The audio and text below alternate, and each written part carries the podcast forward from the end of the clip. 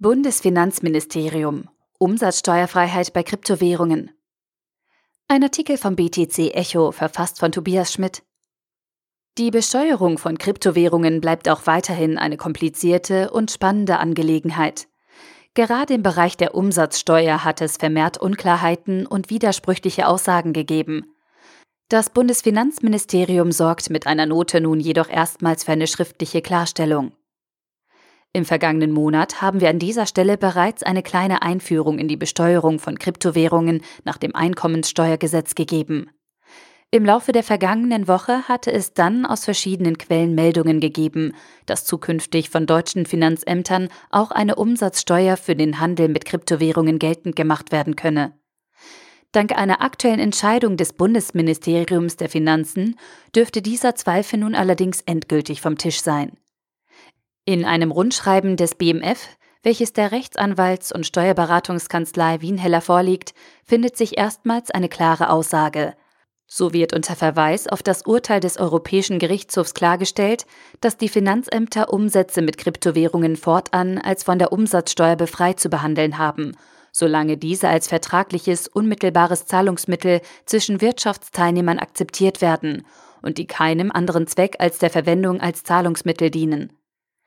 Die Ausgangslage war die Entscheidung des Europäischen Gerichtshofs aus dem Jahr 2015. In der Sache Hedquist hatte der Europäische Gerichtshof entschieden, bei Bitcoin-Umtausch Umsatzsteuerfreiheit geltend zu machen.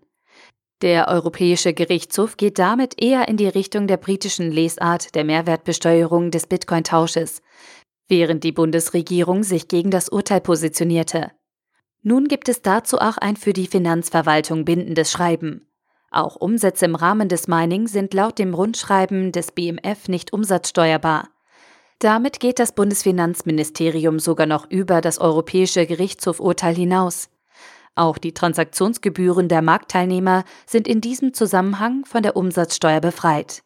Andere Leistungen, wie etwa das Betreiben einer Handelsplattform für Kryptowährungen oder die Bereitstellung einer Wallet, sind grundsätzlich umsatzsteuerpflichtig.